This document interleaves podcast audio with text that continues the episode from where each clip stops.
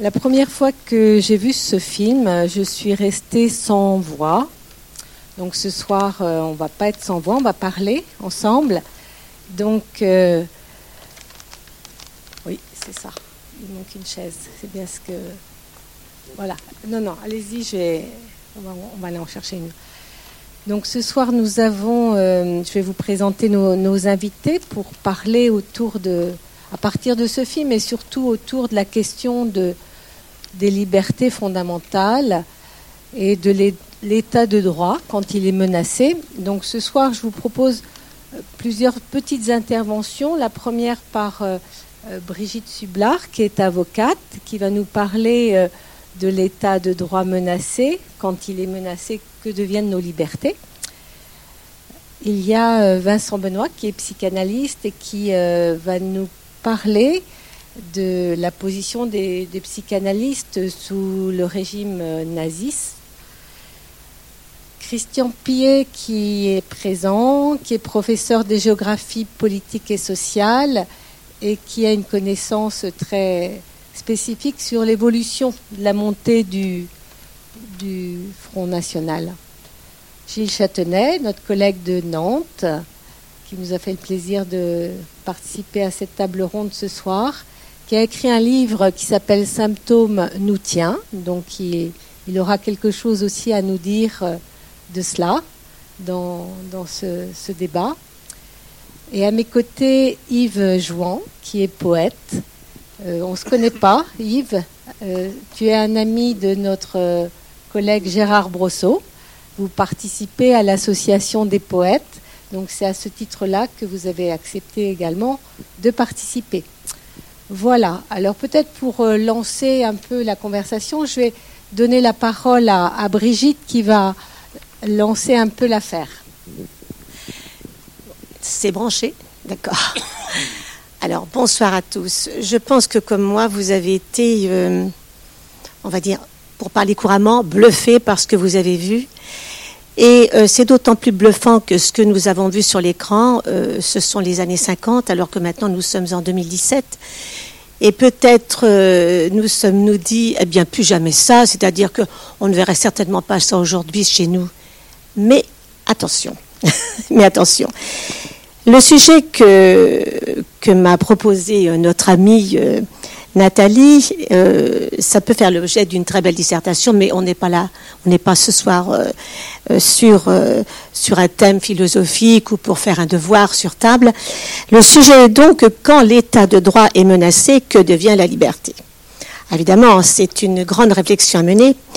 Et je voudrais rappeler, sans vraiment avoir un ton docte professoral, qu'il ne faut jamais oublier que nous sommes donc non seulement des êtres humains, mais nous sommes des sujets de droit et euh, fiers quand même, que ce soit ici ce soir ou à l'extérieur, d'appartenir à un état de droit. D'ailleurs, on nous en rebat les oreilles assez souvent dans les médias. Nous sommes un état de droit. Alors un état de droit, c'est plus qu'un passeport. C'est voilà, c'est une euh, grande imprécation et euh, un état de droit qui doit nous protéger quand même. Alors si on fait un, un petit recul en arrière, euh, on se souviendra euh, de ce qu'on nous de, pardon, de ce qu'on nous rappelle assez souvent, la Déclaration universelle des droits de l'homme euh, qui a été signée il y a 69 ans, c'était en 1948, et avec un très bel article 16 dont je, je ne ferai pas ce soir euh,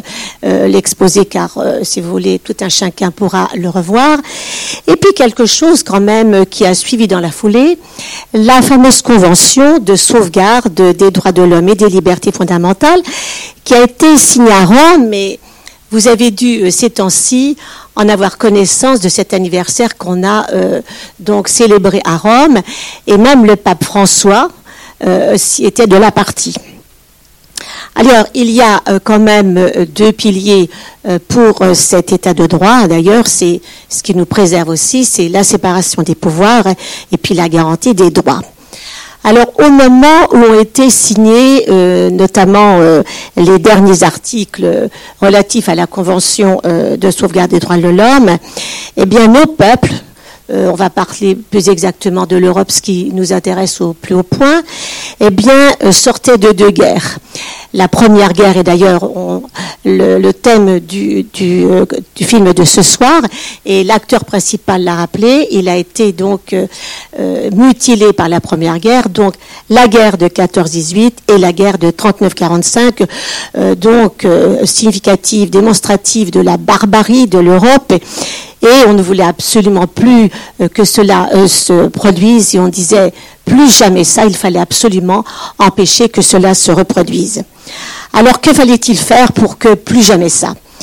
Eh bien, il fallait trouver, euh, et c'était nécessaire et urgent, un arsenal, une espèce d'ossature pour euh, euh, épargner pour l'avenir aux générations futures, hein, bien évidemment, la menace, la destruction par la guerre. Mais la suite nous a appris que c'était peut-être un vœu pieux euh, si j'en juge par les guerres en Europe qui se sont déroulées il n'y a pas si longtemps que ça chez nous, d'une part en Bosnie, puis au-delà de l'Europe, la guerre du Rwanda dont on entend encore parler. Donc le simple fait d'être un être humain confère certains droits destinés à la protection de l'individu et euh, pour le prémunir de ceux qui voudraient l'unir. Alors ce sont le droit d'être, d'abord on vit, nous sommes vivants, le droit d'être, le droit de faire, d'être actif, de marcher, de manger, de boire, et le droit d'avoir. Avoir, eh bien, euh, la possibilité de respirer, de se déplacer, d'avoir un peu d'argent, d'avoir un logis, tout cela, et d'avoir de quoi euh, euh, avoir, si je puis dire, de quoi manger dans son assiette. Donc des droits très simples qui font que l'être humain peut vivre. Alors, si on reparle de, si je puis dire, euh, de la Convention des droits de l'homme, eh bien, on va y trouver 13 droits fondamentaux que j'ai répertoriés ici, qui sont tous d'ailleurs basés sur la liberté, et que la liberté, qu'il faut le rappeler, est le ciment de la, de la démocratie. Alors, nous avons le droit de croire à ce que nous voulons, la liberté de penser, d'avoir nos propres avis, de penser ce que nous voulons, et surtout, et surtout, et j'ai retenu celui-ci, le droit de ne pas être inquiété pour nos opinions, le droit à la liberté de conscience. Alors la liberté, c'est bien évidemment, comme vous devez vous en douter, le contraire de la contrainte, mais seul l'État euh, peut nous garantir donc cette liberté, mais jusqu'à quel point? Tout le problème est là, tout le problème est posé. Alors, euh, maintenant la menace. Eh bien, euh, ce n'est pas un vain mot, les menaces existent et elles sont là la plupart du temps pour mettre à mal l'état de droit. Et que visent-elles Eh bien, à nous baïonner sous toutes ses formes, baillant sous toutes ses formes. Alors les menaces, elles sont à l'intérieur d'un état de droit, mais également à l'extérieur. Et euh, ces menaces sont d'autant plus prégnantes et d'autant plus insidieuses que désormais, eh nous avons de nouveaux supports euh, qui donc sont nés euh, pour véhiculer euh, ces menaces et j'en veux pour preuve les réseaux sociaux à côté des autres médias. Menaces insidieuses, menaces manipulatrices qui n'ont d'autre but que de, museler notre liberté, liberté de penser, liberté d'agir, liberté de s'exprimer. Nos libertés fondamentales doivent reposer, et c'est normal, et puis c'est censé, sur un euh, régime politique véritablement démocratique, c'est-à-dire le contraire des régimes autoritaires qui ne tolèrent pas l'opposition, euh, qui, la baillonnent encore une fois, euh, qui l'exècrent et euh, qu'elle euh, provienne cette opposition des intellectuels, des artistes, comme on a vu dans le film avec, ce peintre extraordinaire, des hommes de loi, des enseignants et bien d'autres encore. Contrôle, bien évidemment, euh, du domaine dans, le domaine des sciences, dans les domaines que sont l'art, mais également, n'oublions pas, les mœurs et la vie de tout un chacun. On a vu dans le film, effectivement, de bons exemples à ce sujet-là. Alors je vais terminer rapidement par quelque chose que j'ai redécouvert en faisant euh, une recherche pour ce soir. Le film est un film axé sur la Pologne avec un, réalisateur polonais. Et en faisant mes recherches, je me suis dit que euh, finalement, eh bien, on n'était pas sorti, pour parler vulgairement, de l'auberge. En juillet dernier, en juillet 2016, et toujours en Pologne, euh, une loi a été votée permettant au pouvoir en place, au régime, de s'immiscer eh bien, dans la justice, donc euh, de, comment dirais-je, d'appuyer de, tout son poids pour, euh, euh, notamment au niveau du tribunal correctionnel, imposer des condamnations, imposer des amendes, imposer d'autres méthodes, si je puis dire, de rejet de l'être humain. Et là-dessus, je rejoindrai ce qu'a dit une personne que vous connaissez, qui n'est autre que Madame Eva Joly, qui a été longtemps magistrat à Paris et qui est maintenant aussi, et encore pour longtemps, député européen. Et elle nous a dit ceci, cette loi est particulièrement préoccupante. Donc, voyez-vous, on remet, si je peux dire, pour parler encore vulgairement, le couvert avec euh, euh, cette comment dirais-je, ce pouvoir autocratique qui veut, alors que nous sommes nous étions en 2016 en dernier, en 2017 aujourd'hui, eh bien, montrer qu'il existe encore. Donc, les forces sont toujours là. Et la meilleure preuve, c'est cette loi de juillet 2016 qui a été votée largement en Pologne. Et si vous voulez, ça permet de, rejoindre ce que nous avons vu euh, ce soir, euh, qui s'est euh, réalisé dans les années 50-52 et nous étions avec cette loi-là en 2016.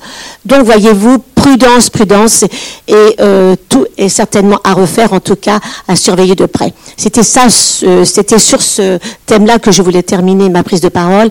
Ça s'est passé en Pologne, c'était l'an dernier. Merci, Brigitte. Je propose, à moins qu'il y ait des, des interventions rapides là, mais je propose de donner la parole à Vincent Benoît qui va nous parler euh, du livre de Laura Sokolowski, à partir du livre de Laura Sokolowski. Et euh, ben, je lui laisse la parole. Vous verrez, c'est un exemple de, de liberticide, on va dire, euh, concernant les, psychanalystes du temps de Freud. Donc c'est un petit retour en arrière. Euh, donc le livre de Laura Sokolowski, Freud et les Berlinois, et aussi un livre paru plus récemment, écrit par Johann Chapoutot, qui a pour titre La révolution culturelle nazie. Au début des années 30, l'Allemagne était un pays saigné à blanc. Elle avait déjà subi l'humiliation de la défaite, la chute du régime impérial et la révolution avortée des Spartakistes à Berlin. La relative stabilisation économique qui se produisit au milieu des années 20 ne suffit pas à compenser cet effondrement moral. La possibilité d'une extension en Europe centrale de la révolution bolchevique suscita aussi des réactions violentes de peur et de rejet des groupuscules d'extrême droite appelèrent à lutter contre les communistes. La crise boursière de 29, l'aggravation dramatique du chômage et la montée des sentiments nationalistes et antisémites aboutirent au calcul politiquement irresponsable du maréchal von Hindenburg d'appeler au pouvoir le chef du Parti national socialiste. Adolf Hitler accéda au poste de chancelier du Reich le 30 janvier 1933. À partir de là, le programme du parti nazi, établi le 24 février 1920, fut déclaré loi fondamentale. Le projet d'Hitler n'était pas de fonder une monarchie ou une république. Il voulait créer un État germanique qui favoriserait une communauté d'êtres de la même espèce. Pour atteindre ce but, il avait conçu le projet de réduire à néant la race non-arienne. En 1924, Hitler avait annoncé que la solution de la question juive serait le mobile essentiel de sa mission aucun pacte n'était possible entre juifs et allemands. Hitler organisa immédiatement le pouvoir de façon autocratique et saisit le prétexte de l'incendie du Reichstag dans la nuit du 27 au 28 février pour suspendre toutes les libertés garanties par la Constitution de Weimar. La terreur s'installa. Comment comprendre qu'un petit parti extrémiste bavarois, promis à l'oubli après sa tentative avortée de coup d'État en 1923, et réussi à gagner les faveurs de l'opinion publique en un temps record? La pathologie individuelle d'Hitler n'explique pas tout. Actuellement, les chercheurs montrent que sa position d'exception n'aurait pas été possible sans culte de la personnalité. L'individu déclassé, artiste raté, qui errait dans les rues de Vienne avant la Première Guerre, n'aurait pu connaître une ascension aussi rapide sans la vénération que les masses vouaient à celui qui se présentait comme un sauveur. Les nazis assurèrent à chacun que la vie serait améliorée, flattant les ambitions des uns, promettant honneur et travail à chacun des citoyens du peuple allemand. L'éviction des juifs et des communistes ferait de la place, cet espace vital dont le peuple avait tellement besoin. Ce serait la revanche des pauvres, des oubliés, des humiliés. En définitive, en 1933, l'accession de Hitler au pouvoir fut conçue comme le début d'une ère nouvelle. La soumission des masses à la volonté de destruction véhiculée par la voix du chef est une énigme que la psychanalyse est cependant susceptible d'éclairer à travers les notions de jouissance, de surmoi et de pulsion de mort. Johann Chapoutot montre que cette gangrène progressive par un discours d'extrême droite fut aussi l'effet d'un lent travail idéologique pour produire un récit et des normes qui visèrent à faire accepter aux acteurs de ces crimes que leur acte était légitime et juste. Le récit, la race germanique est aliénée et dénaturée par les influences biologiques venues d'ailleurs. Ce récit relie au prisme de la biologie raciale toute l'histoire, depuis la Grèce antique jusqu'à Weimar, en passant par l'évangélisation chrétienne, l'humanisme, la Révolution française et la Grande Guerre. Les normes insensées se déduisent de ce récit. L'antisémitisme hitlérien s'appuyait sur une vision du monde apocalyptique. Sa mission renouait avec celle du Christ qui avait dû lutter jadis contre les sémites. Quelle fut la position des psychanalystes d'Europe centrale face à la montée du nazisme? Quelle fut la position de Freud? Dès 1933, Freud pressentait que les nazis n'épargneraient pas les juifs d'Europe et qu'ils nuiraient gravement à la liberté de penser. Mais il n'avait pas l'idée encore de l'ampleur de la machine de destruction systématique nazie. Il n'avait pas l'idée qu'à l'antisémitisme des pogroms succéderait ce qu'Hitler appelait l'antisémitisme de raison.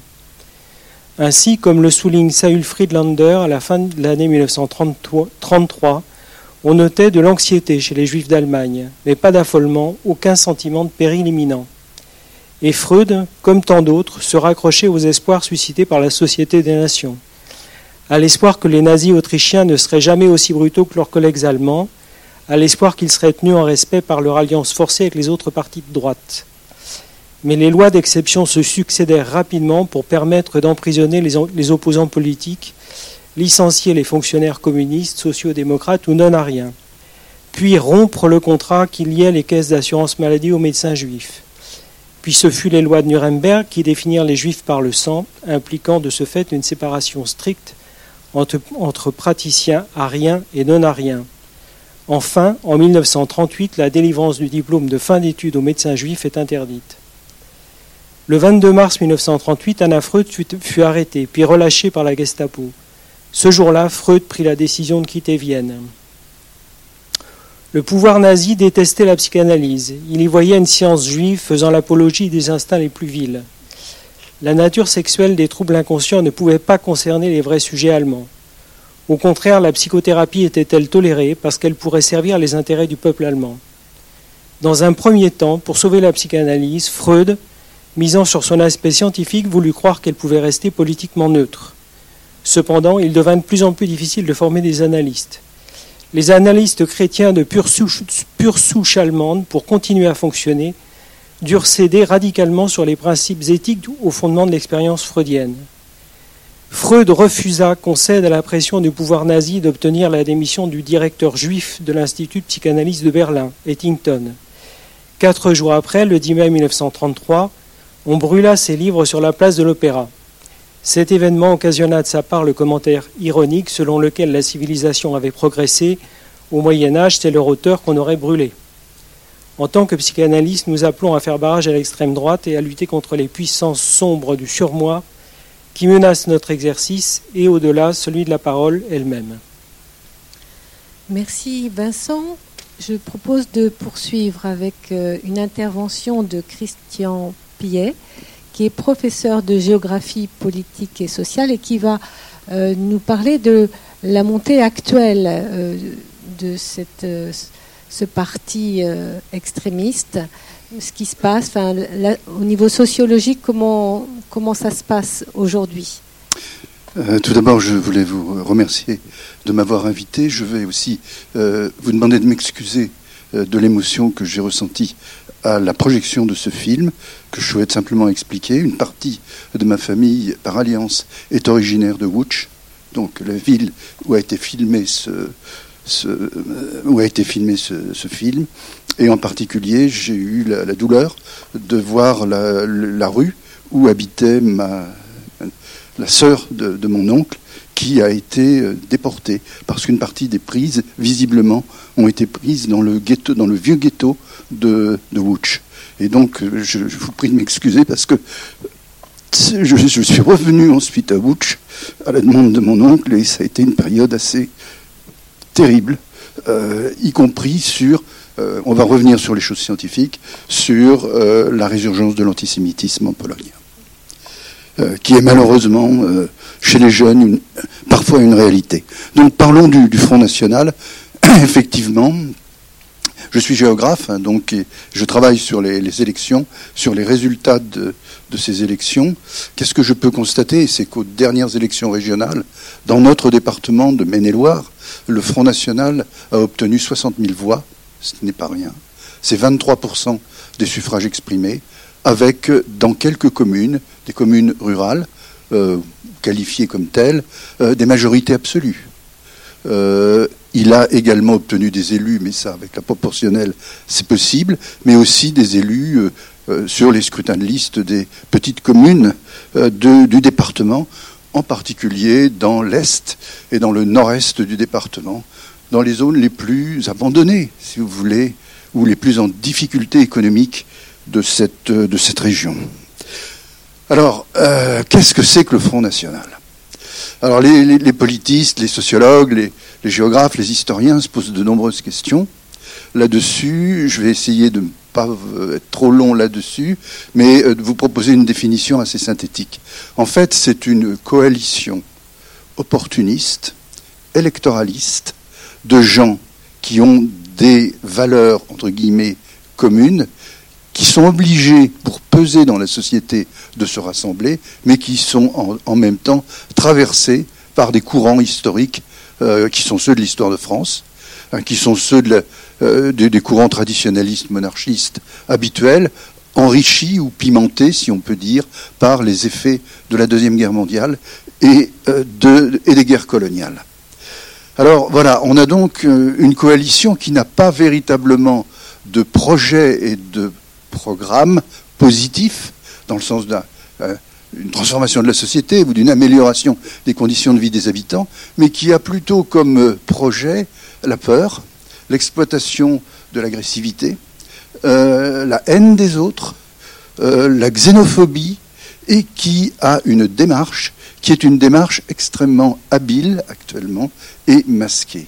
Vous n'avez pas été sans remarquer lors des deux derniers débats présidentiels qu'on nous a proposés qu'il y a eu des photos de famille, je mets photos de famille entre guillemets à cette occasion-là, et que Mme Le Pen a été photographiée en toute bonne euh, compagnie des neuf autres, euh, enfin des, des, oui, des dix autres, non des neuf autres candidats, puisque euh, Philippe Poutou a refusé d'être photographié sur cette euh, photo de famille. Donc là, on est sur une des stratégies de ce parti, la normalisation, la constitutionnalisation. Mais non, Madame Le Pen ne fera euh, rien qui heurtera l'ordre républicain. Et puis de toute façon, le Front National, il change pratiquement à chaque élection. Euh, dans les années 80, ils étaient des, c'était des néolibéraux très favorables à Thatcher et à Reagan. Euh, aujourd'hui, ils se parent des plumes euh, je dirais, du national-socialisme. Mais c'est un des courants de l'extrême droite française. Il y en a deux principaux, le courant traditionnaliste et le courant, on va dire, populiste, j'aime pas ce terme-là, mais euh, bonapartiste, enfin, extinction du paupérisme, dépassement du lien capital-travail, que euh, ce parti, euh, comme le parti nazi d'ailleurs, avait promu dans les années 30. Plus toute la vague des nostalgiques de l'empire colonial, etc., etc. Alors, c'est un parti qui change ce qui fait qu'il est extrêmement difficile à combattre. Et chaque fois que on a tenté de le combattre, ou que les forces politiques républicaines ont tenté de le combattre, eh bien, soit ils prenaient le registre moralisateur, et je peux vous dire que ce registre, bah, il est usé maintenant, euh, parce que dans les enquêtes d'opinion, les gens ils disent clairement, il n'y a plus besoin de corriger à la hausse les intentions de vote du Front National. Euh, et d'autre part, euh, il n'y a toujours pas de réponse sur les la répartition des votes de ce parti et des adhésions de ce parti, à savoir la déshérence économique et sociale et culturelle. Euh, voilà en gros ce qu'on pourrait dire. Je pense que c'est un phénomène durable. En France, ça fait deux siècles que nous avons des élections. Ça fait deux siècles qu'il y a une extrême droite et qu'il y a une droite et une gauche. Euh, est-ce que ce parti a des chances raisonnables de parvenir euh, au pouvoir? Seul Non. Euh, non, et on le voit bien dans les sondages, il reste à 25-26% des intentions de vote au premier tour. Par contre, les idées, c'est autre chose. La diffusion des idées, l'image, les réseaux sociaux, les, conversations de quartier et les possibles coalitions euh, liées aux évolutions des systèmes électoraux rendent possible des porosités. Et euh, on a eu déjà en 1998, lors des régionales, des porosités dans le sud-est de la France, avec des gens du Front National qui ont exercé des fonctions exécutives dans les régions. Je pense à la Provence euh, en particulier. Voilà, donc c'est. Euh, je ne suis pas du tout médecin hein, et, très loin de, toute science euh, exacte, mais je pense que c'est un peu une sorte de, virus qui est dans notre ADN historique et qui change à chaque fois que le contexte change c'est un parti qui sait s'adapter, c'est un courant qui sait s'adapter. Et euh, c'est à ce titre-là qu'il me semble dangereux et que les réponses qu'on doit lui fournir, ce n'est pas euh, de la haine en contrepartie, en réponse, mais c'est plutôt répondre à la colère de ceux qui sont abusés, trompés euh, et qui votent pour ce courant. Voilà, je vous remercie. Je vous remercie. C'est pour ça qu'on est là ce soir. Hein. Pas seulement nous. Je voulais ajouter tout à l'heure que dans toutes les villes de France, euh, il y a des forums euh, invitant des personnalités euh, différentes, de milieux politiques différents. voilà. Ce soir à Rennes, en ce moment, il y a des collègues qui aussi sont, sont réunis pour, pour parler comme nous, comme nous le faisons, pour éclairer, pour effectivement questionner. Euh, et, comprendre ce phénomène sociétal qui effectivement euh, euh, peut prendre une certaine ampleur. J'ai envie maintenant de donner la parole à ceux qu'on n'a pas encore entendus. Donc Gilles ou Yves, qui est poète, voilà, allez-y. Bon, bah, écoutez, merci d'abord pour, pour cette invitation. Moi, je considère d'une certaine manière comme un honneur que vous fassiez appel à moi pour euh, une initiative qui est euh, un appel à, ne, évidemment s'opposer au Front National. Mais euh, je n'ai pas de discours constitué. J'ai entendu des, choses tout à fait intéressantes et auxquelles je, souscris totalement. Je veux simplement témoigner de deux ou trois choses.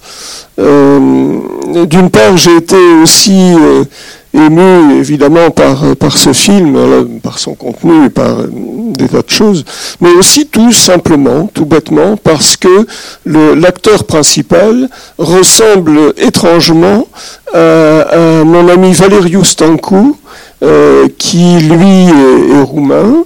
Euh, je lui ai envoyé encore un mail ce matin, nous sommes en, lien euh, permanent, c'est un, poète roumain et dont la famille a eu à fortement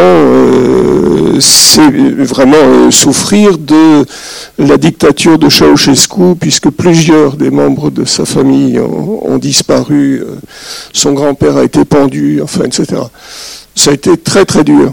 Et, euh, mais euh, par ailleurs, je, il se trouve que étant, étant poète, je, fais, je contribue à animer une revue qui s'appelle N47, revue sur la région et pas seulement. Et euh, sans dire que nous ayons véritablement pris des positionnements politiques euh, clairement opposés au, Front National, nous, avons euh, simplement euh, attiré l'attention de nos lecteurs sur la situation d'un poète qui, qui s'appelle Ashram Fayad, Fayad, Ashraf Fayad, qui lui a été condamné à mort en Arabie Saoudite. Il a été à un moment donné quasiment le représentant de l'Arabie saoudite, considéré comme tel, au Salon du Livre euh, à Paris. Il avait droit à tous les honneurs. Et puis à un moment, euh, le, régime saoudien a considéré que son discours n'était plus euh, celui qui convenait, alors qu'il n'en avait pas changé. Et il a été condamné à mort pour insulte au prophète et d'autres choses comme ça. Finalement, la, la, mobilisation qui a été celle de différents organismes, dont un autre organisme dont je fais partie, qui s'appelle la Société des gens de lettres, dont je suis sociétaire, a permis de commuer sa peine. Il n'a pas été exécuté, il a été condamné à je ne sais plus combien de centaines de coups de fouet et euh, quelques années de prison, euh, une quinzaine d'années je crois, ce qui fait que nous restons évidemment euh, mobilisés le concernant. Mais puisque je parle de la Société des gens de lettres, je veux dire aussi que nous travaillons très étroitement avec un, organisme qui a été créé par la Ligue des droits de l'homme en, France et qui s'appelle l'Observatoire de la liberté de création. Euh, c'est un observatoire qui donc considère toutes les atteintes à la liberté de création dans le monde globalement. Et nous avons été amenés, évidemment, dans ce cadre-là, à nous solidariser, par exemple, de Lasli Erdogan euh, récemment en Turquie, de, de romanciers algériens, de, voilà. Mais c'est aussi un, un un organisme, cet observatoire, qui se penche, et j'avais en, tête le terme de porosité que vous avez employé euh, à l'instant, qui se penche sur des situations que nous connaissons déjà en France, puisque certaines municipalités qui sont ou Front National ou, euh, disons, ont des idées qui, sont proches de celles du Front National, qui se laissent avoir dans cette, dans cette porosité, justement, ont, parfois euh, mis en place des, des, sortes de, je dirais pas de commission de censure, mais, mais pratiquement. On a vu des livres interdits dans des bibliothèques municipales. Alors c'était pas l'interdiction euh, n'était pas euh, édictée publiquement, mais elle était effective. Donc la, Société des gens de lettres et l'Observatoire de la liberté de création intervient dans ces cas-là. Euh, je souscris également à, tout ce qui a été dit, y compris ce que, vous, Nathalie, vous disiez tout à l'heure en introduction. Je crois vraiment que certes, il y a 11 euh, candidats, et certes, il y a une certaine euh, normalisation, si on peut dire, de la présence de Marine Le Pen dans les débats, etc. Mais je crois vraiment qu'il est très différent de voter pour Marine Le Pen et de voter pour un autre. Euh, quel qu'il soit. Il y a un piège, je pense, qui nous est, tendu actuellement, c'est de considérer que nous, nous devons, puisque nous sommes dans cette période électorale, nous devons considérer que le, le deuxième tour est plus important que le premier. C'est comme si, en gros, on sautait par-dessus le premier tour et on nous mettait dans la position du second. Euh, moi, je considère au contraire que le premier tour, c'est l'expression du pluralisme, justement. Et considérer qu'on est déjà et considérer qu'on doit sauter ce premier tour, c'est en quelque sorte faire le jeu du Front National, qui lui euh, ne rêve que, que de ce qu'un comique québécois aurait appelé des élections à main armée. Euh, c'est de battre en brèche le pluralisme. Je pense qu'on est là certainement dans des, options politiques, tous, euh, enfin, de différentes options politiques. Simplement, euh, vraisemblablement, nous avons en tête un candidat euh, ou une candidate qui, dont l'influence permettrait d'améliorer le sort de la, population. Et, et ben, votons pour lui ou pour elle. Enfin, euh, parce que effectivement, c'est aussi cette euh, cette situation de la population qui fait euh, le, qui ouvre les appétits du Front National et qui lui donne de fait une, une place que dans le cadre d'une amélioration des niveaux de vie et, des, de la vie des gens, euh, eh bien, ce serait beaucoup plus difficile pour le Front National d'obtenir de, cette place. Et puis, euh, simplement une petite chose qui, que, que, votre initiative me rappelle, c'est qu'il y a très longtemps de ça, les années passent, mon premier livre s'appelait Azadi. Et, ce, premier livre, je l'ai appelé Azadi parce que c'est une sorte de voyage poétique au Kurdistan turc. Et j'ai trouvé intéressant que le mot liberté en kurde commence par les deux lettres qui sont les deux bouts de notre alphabet. Et ce, mot en question, c'est le mot Azadi. Donc finalement, je contresigne mon premier livre. Hein, Merci beaucoup en tout cas. Merci pour euh, votre témoignage. Euh, en tant que poète, vous écrivez donc. Euh, juste une chose, il se trouve que, pardon, que j'ai écrit récemment un poème qui est en référence à Yanis Ritsos, qui lui était un très grand poète grec. Et je pensais à lui en voyant euh, dans la saison dernière euh, les cyclamènes dans mon jardin. Parce qu'il a, il a un très beau poème qui fait de, la naissance des cyclamènes euh, l'arrivée de la, présence d'un résistant. Euh, un résistant assassiné, un résistant qu'on ne connaît pas, et dont le sang euh, euh, apparaît à travers les roches sous la forme du, cyclamen. Donc je me dis que de temps en temps, mon jardin devient un, jardin victorieux des tyrans. On pourra dire ça. Gilles, si tu souhaites intervenir euh, Je suis euh, sans voix, parce que c'était aussi la première fois que, que je, voyais ce film. Et euh, j'ai été très touché en ce qu'il racontait comment un artiste pouvait résister à l'emprise d'un discours totalitaire, disons. Et de plus, cet artiste euh, est le siège d'un de, symptômes d'une clocherie, euh, je dirais, euh,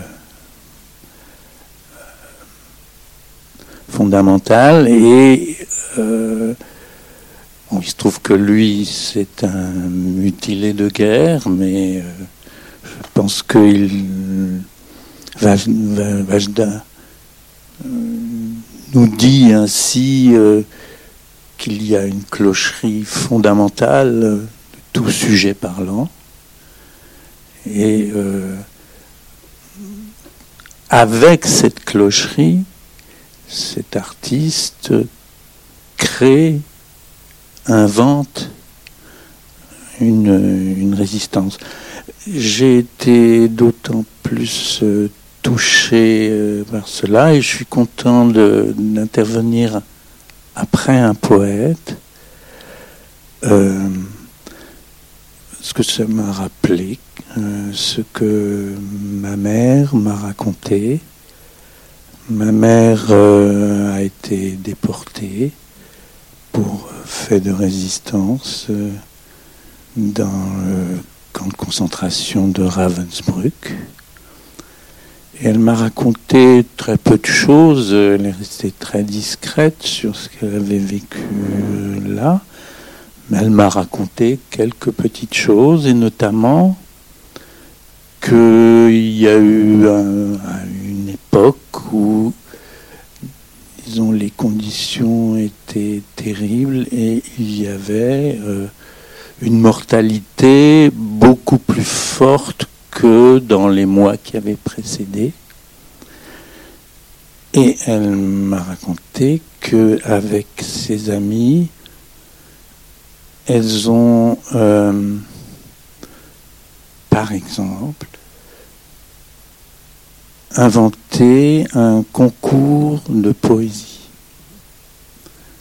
Et la nuit, dans les baraquements, se déroulait un concours de poésie. Et elle m'a dit que la mortalité a baissé à nouveau et qu'elle était persuadée en affirmant leur dignité d'être humain à travers la création poétique, ainsi il, retrouvait une, vitalité, ne se laissait plus mourir. Euh, donc euh, je suis assez ému de, de ce film. Euh, bon, peut-être que j'en ai dit assez, après tout. Oui, on est tous un peu là, euh, pas sidérés, mais quand même, hein, on, est, on est très, très touchés par ces, images, par ce, cette histoire. oui. Oui, euh, ça me vient maintenant. Euh, dans la création artistique, là c'est un peintre, dans la poésie, dans le théâtre, dans la littérature, dans la création artistique, il y a quelque chose d'une singularité qui se concrétise. Et cette singularité, on comprend qu'un pouvoir totalitaire ne puisse la supporter. Hein?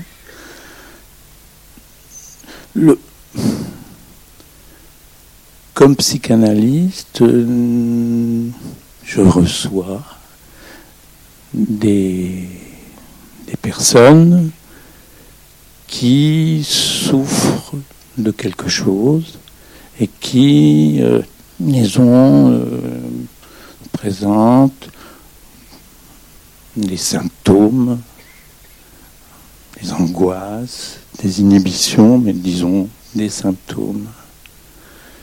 Euh, les symptômes sont conçus euh, généralement par la médecine, mais au fond euh, généralement par tout le monde, comme des signes que quelque chose ne va pas, comme des signes de pathologie.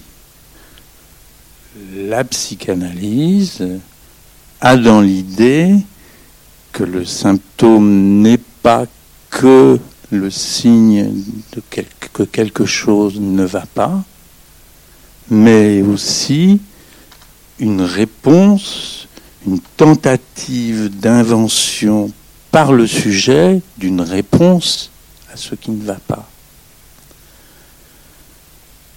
Dans ce sens-là, c'est une invention et une invention singulière. Dans ce sens-là, le symptôme que les sujets qui viennent nous voir sont aussi, comme les créations des artistes, une réponse qui véhicule la clocherie de l'existence. Une réponse, une invention. Oui, qui ne peut pas s'enfermer dans, dans une case ou un protocole ou un programme préétabli comme là on le voit bien dans, le film, euh, l'art euh, doit répondre à, quelque chose d'utile pour euh, la propagande du parti. Or, cet artiste démontre que, explique, tente d'expliquer qu'il ne peut pas s'enfermer, enfermer son art dans quelque chose de programmé à l'avance, dès lors qu'il pourrait à ce moment-là ne plus exister.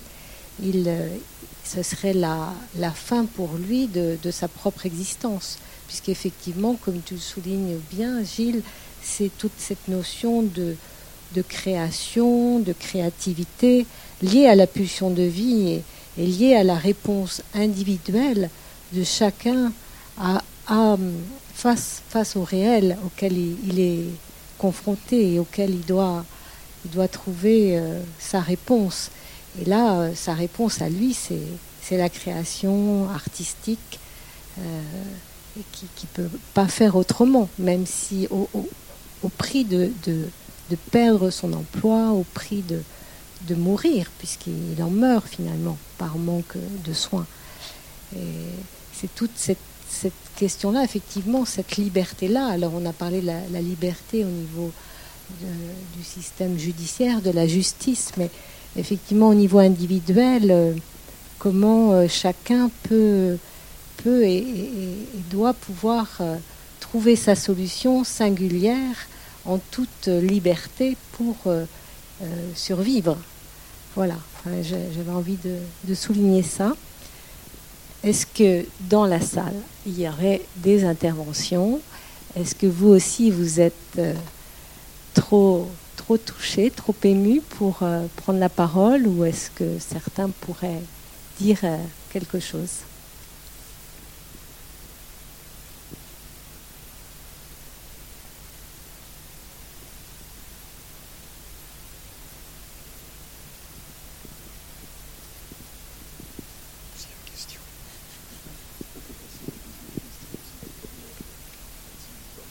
Alors la deuxième question?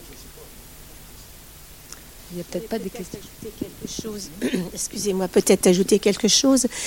Euh, les formes, euh, que ce soit un, totalitarisme de gauche, comme c'était le cas ici, ou de droite, avec ce qu'on ce rappelait euh, euh, mes voisins, eh bien, euh, c'est la même façon d'opérer. Hein. Gauche, droite, c'est la même, c'est copier-coller, c'est conforme. Hein.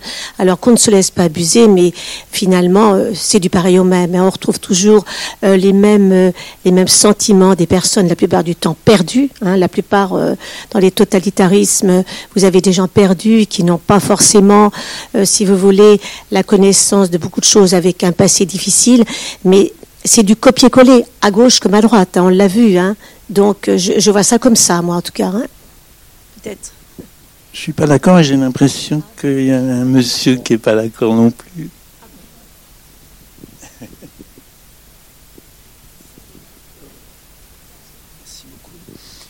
Euh, oui.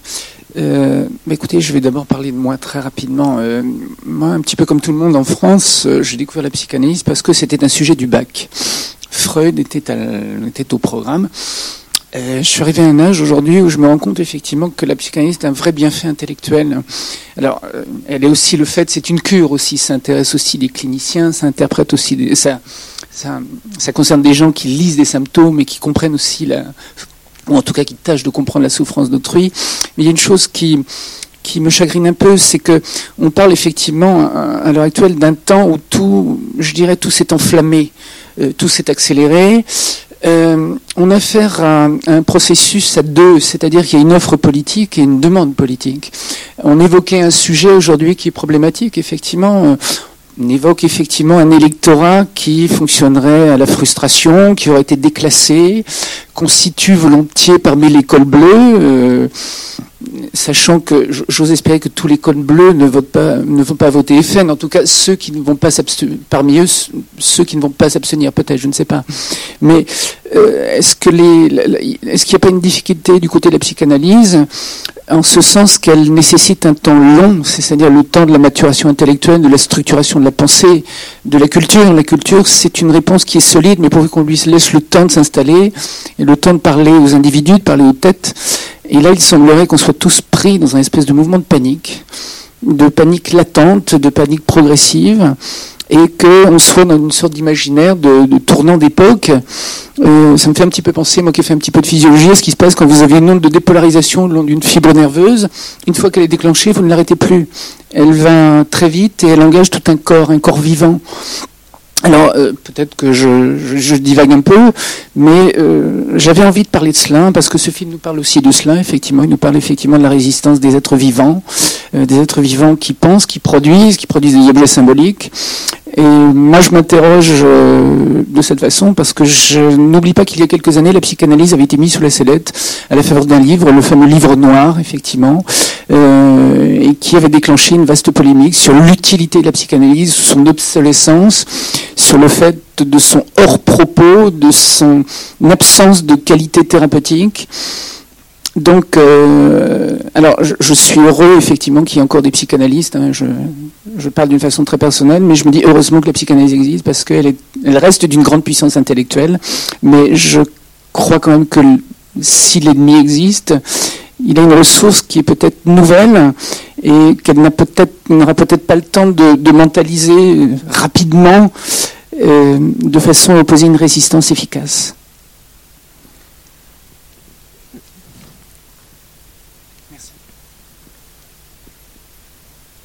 Juste un mot, je pense pas que le, euh, totalitarisme stalinien soit la même chose que le nazisme. Il y a une différence entre les deux, c'est que le totalitarisme stalinien ne daignait pas à ses ennemis la dignité d'être des êtres humains. Euh, mais bon,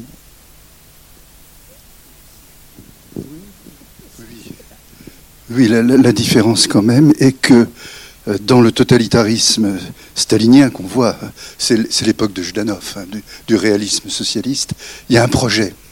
Il y a un projet, falsifié ou non, euh, de construction. Euh, dans, le, dans ce qui est le nazisme ou dans ce qui est le, certaines idéologies aujourd'hui qui se répandent, eh bien, il y a de la destruction. Et effectivement, il y a le déni euh, de l'humanité. C'est-à-dire qu'il y a des sous-hommes et des hommes. Alors que euh, le totalitarisme soviétique, qui est un, totalitarisme, intervient quant à lui sur la globalité humaine, même si bien évidemment il est aussi criminogène, que, euh, enfin, il, est aussi source de crime. Mais la philosophie n'est pas la même. La preuve, c'est qu'on peut le renverser de façon douce, entre guillemets, alors que pour renverser le nazisme, il a fallu 26 millions euh, de, morts. Et ce que je voulais dire à monsieur aussi, sur la question des, qui est une question controversée euh, des, classes sociales et des ouvriers, en fait, euh, il y a de tout au Front National. Il y a de tout. Alors les sondages nationaux globalisent et écrasent les voix.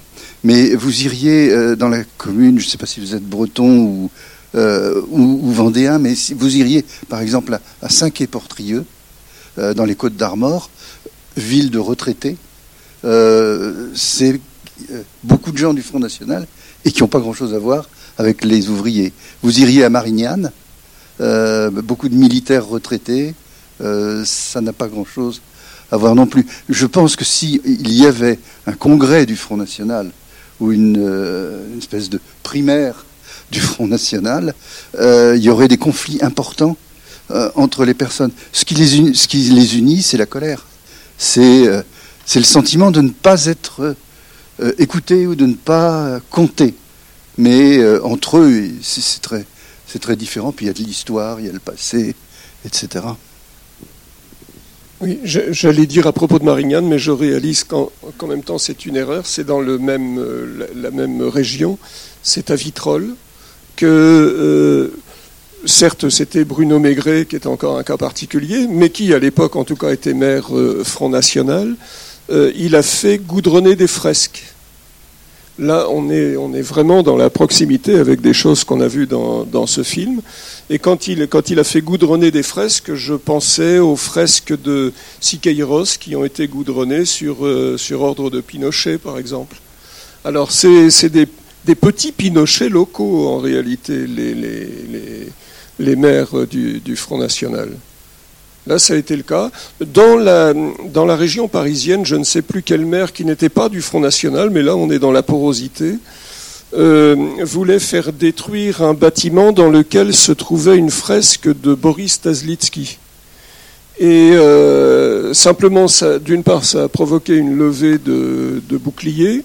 Euh, et, d'autre part, il a appris dans cette levée de bouclier que le même Boris Tazlitsky, qui, moi, ça me touchait d'autant plus que c'est quelqu'un que je connaissais quelque peu, euh, eh bien, on voyait ses tableaux à Beaubourg, à la tête galerie, etc. Alors là, il s'est dit quand même, peut-être qu'on on va, on va reculer. Mais la réaction première était celle-là.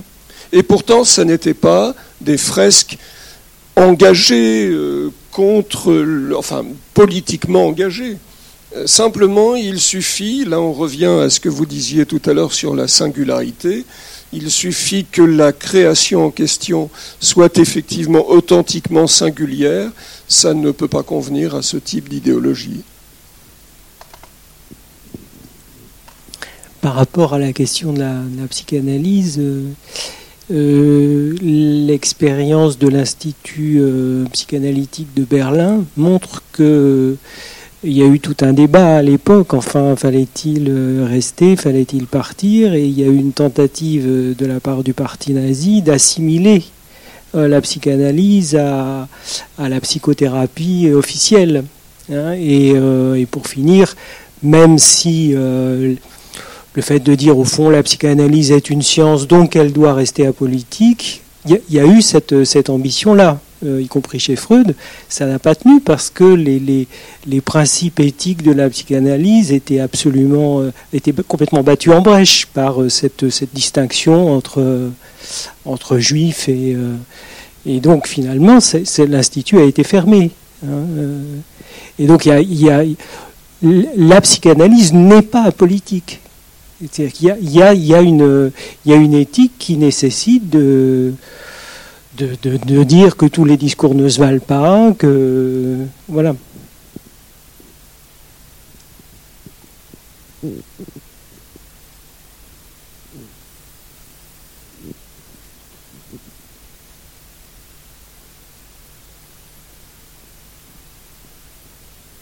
Oui, j'en reviens un petit peu au film parce qu'il m'a semblé remarquer, enfin, je l'ai vu pour la première fois ce soir, mais d'un côté, il y a la machine, la machine du totalitarisme, où effectivement on peut reconnaître quelque chose qui peut nous faire penser à la pulsion de mort, hein, puisque ça vient détruire quand même quelque chose qui est du côté de la vie, qui serait l'art, enfin. Mais euh, je crois que subtilement, euh, dans le film, il y a aussi, euh, avec ce personnage, ce peintre, quelque chose qui est indiqué, je trouve très bien, qui est son propre rapport à lui, à la pulsion de mort et dont, avec son art, il fait quelque chose. Hein. Euh, avec son art et son symptôme, lui, au cours du film, on voit bien l'évolution de, tout ça, comment euh, il transforme quelque chose qui peut être son propre rapport à la jouissance, à la pulsion de mort, dans l'art, pour en faire quelque chose qui le met aussi, euh, bah, qui serait censé, si ce n'était pas un régime totalitaire, faire aussi lien social avec d'autres. C'est ce qui se passe au début avec ses élèves. Hein, euh, voilà. Je, voulais dire ça parce qu'effectivement, euh, en tant que psychanalyste aussi, on a affaire à ça. Hein, la pulsion de mort, c'est pas que euh, du côté des personnes qui voteraient Front National ou qui seraient comme ça vers l'idée d'un totalitarisme. Il me semble que chacun de nous peut avoir affaire à ça, a affaire à ça. Hein. Mais effectivement, on peut arriver euh, au cours d'une analyse à en savoir quelque chose, à le prendre différemment, et euh, donc avec la psychanalyse, et puis aussi donc pour les personnes qui ont affaire à l'art, puisque c'était le propos du film ce soir, hein, il y a quelque chose qui peut se passer comme ça dans une vie pour aller, euh, voilà, à l'encontre de la pulsion de mort qui, qui est quelquefois là,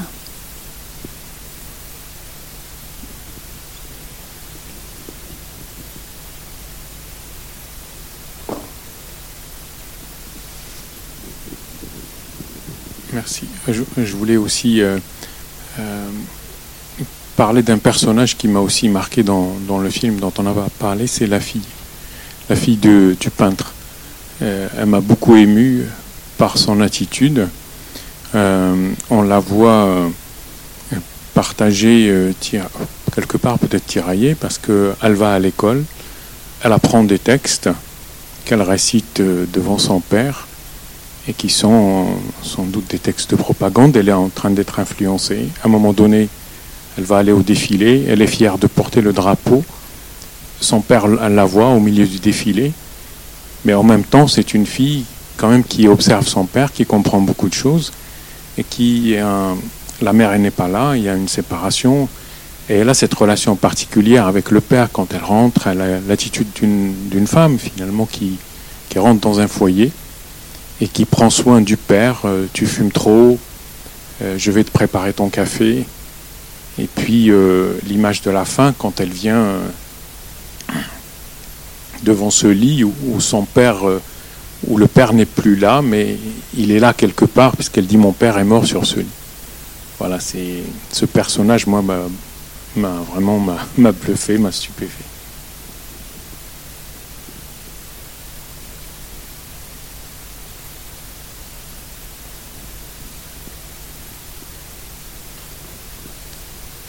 Moi, ce que je voulais dire, c'est que j'ai transmis à mes enfants euh, qui, sont qui ont entre 33 et, 40 ans euh, les informations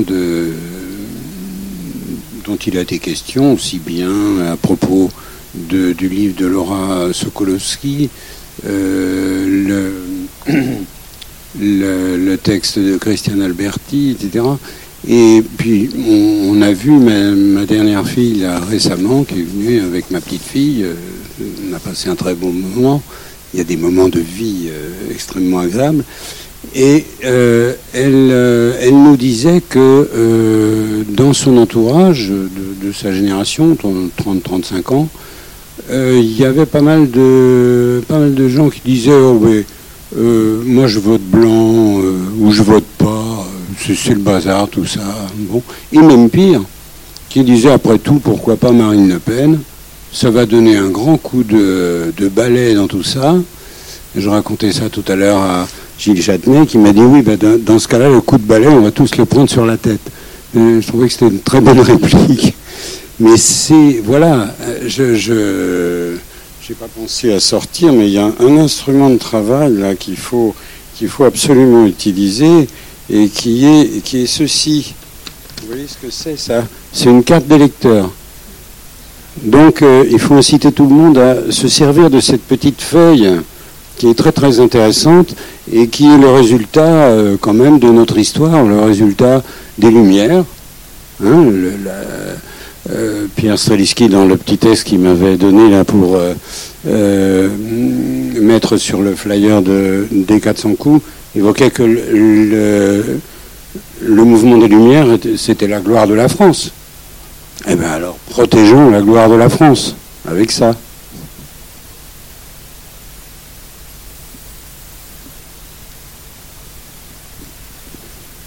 oui, je, voulais revenir un instant sur le, le mot d'efficacité euh, qui a été euh, évoqué tout à l'heure. Euh, pour dire qu'il il y a une efficacité certaine du côté des, du Front National, dans la façon qu'il a de, de ratisser large, enfin en tout cas dans sa version telle qu'elle est euh, affichée par euh, la fille, par Marine Le Pen, il y a une efficacité des, gens qui se présentent à ses côtés. Florian Philippot, je l'entendais l'autre soir à l'émission de Ruquier. on n'est pas couché, c'est ça? Avait des, des, propos qui étaient évidemment pas convaincants du tout, mais euh, euh, qui on voyait bien comment il savait se euh, défendre des attaques qu'il recevait et esquiver à peu près toutes choses. sauf peut-être quand Ruquier lui demandait qui il inviterait si Marine Le Pen était élue au soir des élections, quels, quels artistes euh, serait invité et euh, euh, baissant un instant la garde, Florian Philippot il ne savait pas qu'il avouait cela, parce qu'il il, l'affichait plutôt comme une gloriole, disait qu'il n'inviterait pas d'artistes forcément, mais que tout le monde chanterait la Marseillaise. donc il y a, une efficacité du, la tactique du Front National et c'est bien ce qui est dangereux et c'est ce qui a euh, euh, tout à fait réveillé le, peuple des psychanalystes de France euh, qui, qui, a, l'habitude d'être assez réveillé à vrai dire. Il y avait eu au début de ce siècle tourmenté, des, en effet, un, livre noir de, la psychanalyse qui était paru et qui avait été l'occasion pour euh, euh, les psychanalystes de faire euh, aussitôt un anti-livre noir de la psychanalyse qui défendait justement non pas l'inutilité de la psychanalyse, mais au lieu de l'efficacité que prône le monde moderne, quelque chose d'autre qui a été ce que chacun d'entre vous, vous avez dit chacun à votre façon, le, la façon que chacun a d'être sujet et de, de défendre sa singularité. C'est pas faire l'apologie de je ne sais quelle anarchie, c'est faire le, c'est simplement répéter aussi, comme disait Gilles Châtenay, parce que l'on écoute chaque jour des gens qui nous parlent de cela, combien nos libertés, on ne peut pas vivre sans elles. Et c'est pour ça que je suivrai tout à fait ce que disait Gérard à l'instant, que nous avons absolument la nécessité d'aller chacun de nous déposer notre vote pour parer à l'efficacité du Front National.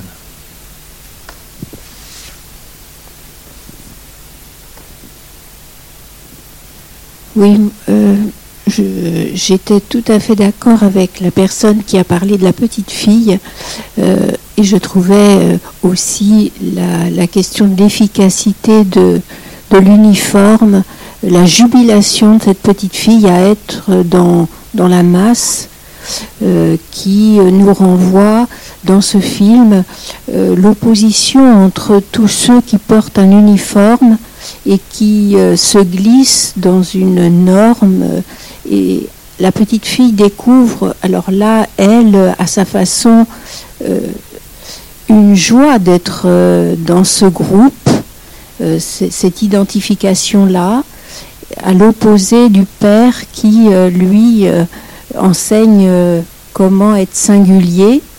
Et le père et la, petite fille se regardent très, de façon très très différente. Là, été touchée par ça.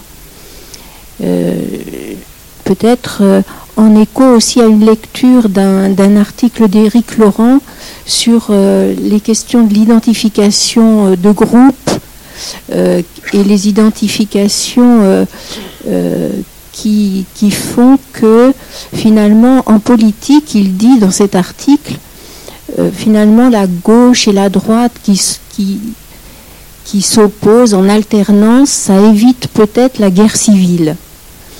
Euh, et finalement, euh, euh, qu'est-ce que ça peut donner de ne plus avoir la droite et la gauche?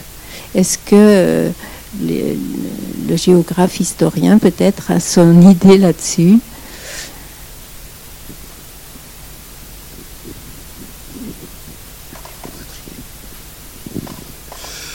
Je pense qu'elle se, se reconstitue de toute façon.